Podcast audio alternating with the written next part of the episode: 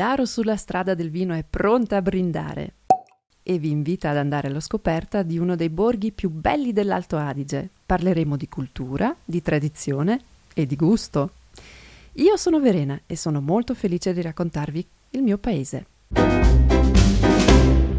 Buongiorno o buonasera cari fan di Caldaro, benvenute e benvenuti a un nuovo episodio del nostro podcast Vino e dintorni. Io sono Verena, sono altoatesina, vivo a Caldaro e eh, a dire la verità di solito mi occupo solo della parte in lingua tedesca del nostro podcast, ma oggi ho eh, il grande onore e ovviamente anche un grande piacere di essere la vostra host anche per questo episodio in lingua italiana. Quindi se dovessi fare qualche errorino, magari cioè, non fateci caso, perdonatemi, ecco così. Allora, oggi parleremo di una struttura molto particolare, anzi eh, direi quasi che è irrinunciabile qui a Caldaro.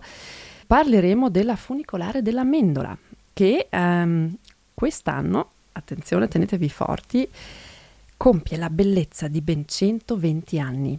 Io personalmente l'apprezzo tantissimo, anche perché ehm, nell'estate, cioè in queste estati torride che beh, ormai quest'anno sta, se ne sta andando, questa funicolare ci offre mm, un'ulteriore opportunità di, di trovare un po' di refrigerio, oltre al bellissimo lago di Caldaro che abbiamo a portata di mano ovviamente qua a Caldaro perché con la funicolare possiamo raggiungere in pochi minuti la Mendola, che è praticamente la nostra montagna di casa.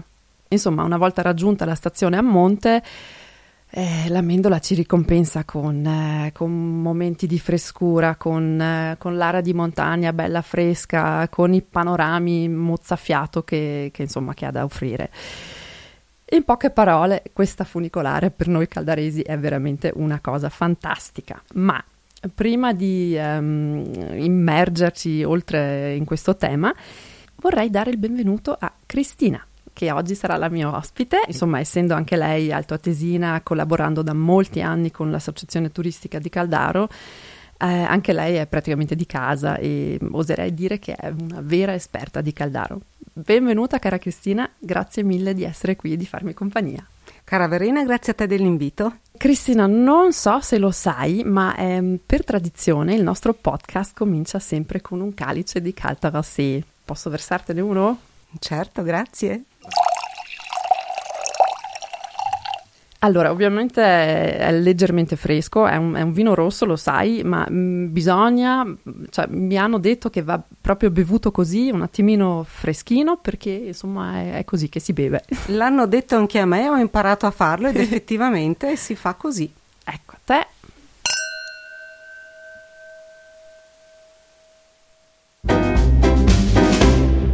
Cin cin! Cin cin! Ah, è veramente sempre un piacere. Eh sì, in queste giornate di settembre, così a metà fra l'estate e l'autunno, un calice di Calterase direi che ci sta davvero bene. Sì, sì, hai proprio ragione. E sai che mi stai anche dando un ottimo spunto ehm, per parlare proprio appunto dell'argomento che abbiamo scelto per oggi, ovvero eh, per parlare della, sì, direi quasi leggendaria funicolare della Mendola. Ma prima di, di iniziare, io ho una domanda mm, da farti. Dimmi un po', quando fa troppo caldo qua a Caldaro, tu, cosa, tu come fai? Scendi, scendi, al lago per farti, non so, un bel tuffo o, o sederti un attimo alle sponde del, del nostro bel lago? O eh, preferisci salire sulla mendola per eh, prendere una boccata d'aria fresca? Eh, Verena, una domanda non facile, nella misura in cui per sfuggire al caldo è sempre una lusinga eh, venire al lago, soprattutto per chi come noi vive in città.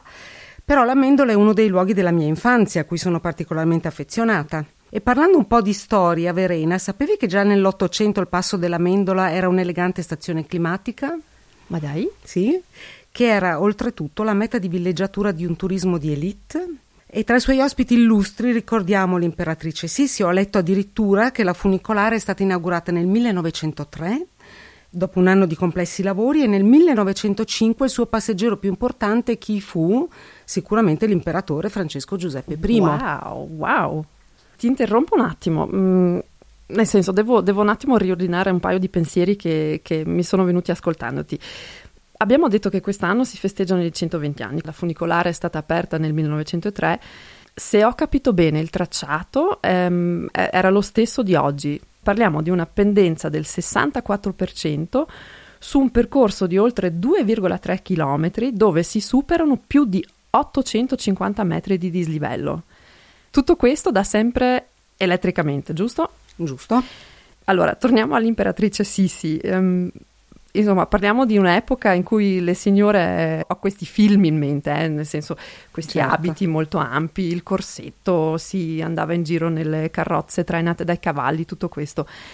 E in questa epoca è stata costruita questa funicolare che fa tutto questo elettricamente da sempre. Esattamente, perché la realizzazione della funicolare è stata effettivamente un vero capolavoro ingegneristico. Wow. Un'impresa a dir poco straordinaria, proprio parlato di quest'epoca così lontana fondamentalmente.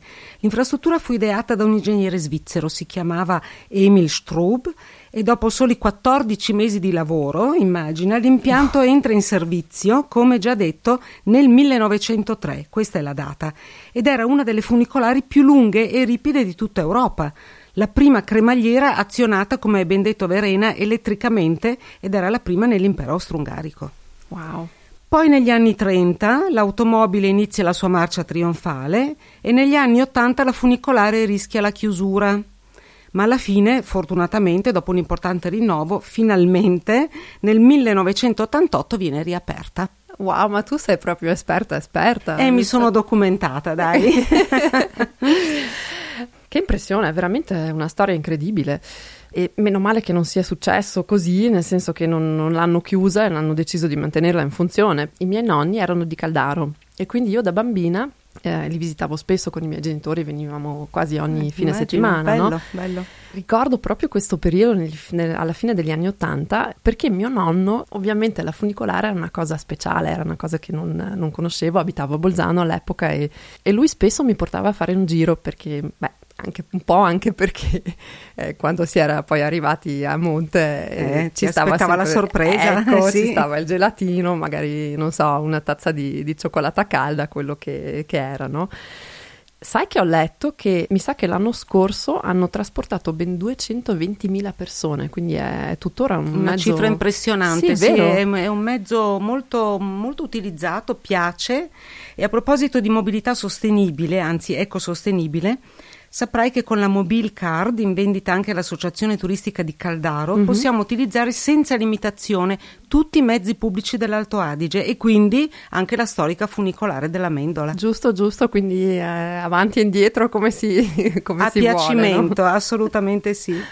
È una cosa che faccio anche spesso con, eh, adesso che ho figli anch'io, ehm, perché è proprio è una, una, bellissima cosa da fare anche per le famiglie, no? Cioè, mh, mm, almeno, non so, i miei lo adorano, anche se ormai Ai sono... bambini piace sicuramente, sì, certo. Sì. Anche perché, questo è proprio un consiglio che vorrei darvi, cioè una volta arrivati in cima vi fate una bella passeggiata, mm, anche lì nel bosco partono un sacco di, di belle passeggiate proprio dal, dalla stazione a monte e poi magari vi fermate in, un, in, uno dei rifugi che sono veramente anche facilmente raggiungibili a piedi, cioè non è che, che uno deve fare, non so, escursioni di mm, varie ore. Nulla di impegnativo, no, Verena, assolutamente. No. Ottimo consiglio, Verena, perché una gita in funicolare è effettivamente l'ideale per tutta la famiglia ma lo è anche per assaporare un po' il fascino della Belle Époque, per mm. tornare un pochino indietro nel tempo, ai tempi delle villeggiature reali e in pochi minuti di tracciato, arrivati in quota, ci aspettano il refrigerio della montagna, i benefici di una full immersion nella natura e la spettacolarità di un panorama a 360 gradi. L'avrai sicuramente già apprezzato anche tu. Sì, tante volte ci ritorno sempre volentieri. E hai ragione anche per quanto riguarda proprio questo fascino della Belle Époque, perché um, un sacco di, di alberghi vecchi, anche se magari adesso non sono più in utilizzo, sono chiusi, comunque cioè, questi edifici sono proprio sono molto ci speciali. riportano a quel Vero? tempo assolutamente Vero? assolutamente sì purtroppo ci stiamo già avvicinando un attimino alla conclusione di, questo, di questa puntata. E quindi ho pensato che vorrei darvi anche un paio di eh, suggerimenti. Per prima cosa, tutti gli orari della funicolare, e ovviamente anche dei, degli autobus, di tutto quello che riguarda i mezzi di trasporto pubblico, li trovate sul sito di Caldaro. Io vi inserirò i vari link nelle note eh, a questo episodio per eh, evitare insomma, di farvi fare lunghe ricerche. Invece, se volete dei consigli per, eh, per, delle belle escursioni da fare, anche magari quelle sulla Mendola, appunto, non solo qua a Caldaro e nei dintorni, potete sempre fare un salto all'ufficio dell'Associazione Turistica di Caldaro. La trovate direttamente in piazza principale Chiaro, potete anche dare un'occhiata al sito web, che anche lì trovate tante escursioni, tanti consigli, tante cose da leggere e da scoprire. Un'altra cosa che vorrei consigliarvi, ovviamente, è di abbonarvi alla newsletter di Caldaro, che anche lì in, riceverete proprio nel, direttamente nella vostra casella postale dei, dei consigli, delle cose, dei temi attuali, tutto quanto. E eh, mi raccomando, continuate a seguirci sui social o fatelo se ancora non lo fate perché eh, lì ci sono gli spunti più attuali del giorno, anche bellissime immagini, eh, le ragazze Hai sono molto Verena. vero, certo, vero. certo, bellissimo. Invece, se preferite sfogliare giornali, riviste, se siete più di questo tipo, non so, io personalmente... Più analogici, ecco, dici? ecco, ecco. C'è sempre il giornale del lago di Caldaro. Il magazine, certo. Sì, sì, anche quello pieno zeppo di, di eventi, di Molto temi attuali. sì. Mhm. Se volete approfondire un po', eh, per esempio se siete interessati al vino, che insomma è una cosa che qui a Caldaro è, è un argomento principale, direi. Fa ehm, parte dell'identità del paese. Esatto, esatto. C'è una bellissima rivista che si chiama Punkt, quindi punto in tedesco, e trovate tutti questi giornali, le riviste, anche mh, vari opuscoli, cose, informazioni varie, insomma, li trovate sempre all'ufficio dell'associazione turistica in piazza principale a Caldaro. E anche online, e quindi anche per questi vi metterò tutti i link eh, nelle note. Insomma, se il nostro podcast vi è piaciuto, consigliatelo per favore ai vostri amici, ai colleghi, alla mamma, eh, ai nonni, a tutti quelli che- a cui potrebbe interessare sentire un po' eh, di Caldaro. Io lo farò sicuramente. Grazie, grazie, grazie. Se avete delle domande, se avete richieste da fare, se, se magari avete anche un argomento da suggerirci che potremmo trattare nel podcast o se avete una- un'opinione, se qualcosa non vi è piaciuto, scriveteci. eh. Mi raccomando, potete inviare una mail all'indirizzo info at caldaro.info oppure potete sempre scriverci sui social. Cristina, Verena. Ancora grazie di essere stata mia ospite e di aver portato così tante informazioni eh, molto vaste di, di questa funicolare. Spero tanto di rivederti qui e niente, ti ringrazio. Verena, sono io a ringraziare te dell'invito e di questa nuova esperienza perché devi sapere che è stato il mio primo podcast in assoluto e mi sono divertita tantissimo. Sono contenta, sono Grazie. contenta. E grazie agli ascoltatori. Care ascoltatrici, cari ascoltatori, insomma, adesso mi sa che non ci resta di, che salutarvi e augurarvi un meraviglioso autunno che speriamo che arrivi con tanti colori, tante belle giornate. Non vedo l'ora che arrivi il nostro prossimo appuntamento. Intanto vi dico ciao, arrivederci e Pietenk, come si usa dire qui in Alto Adige. Ciao a tutti. Ciao. Ciao, ciao, ciao.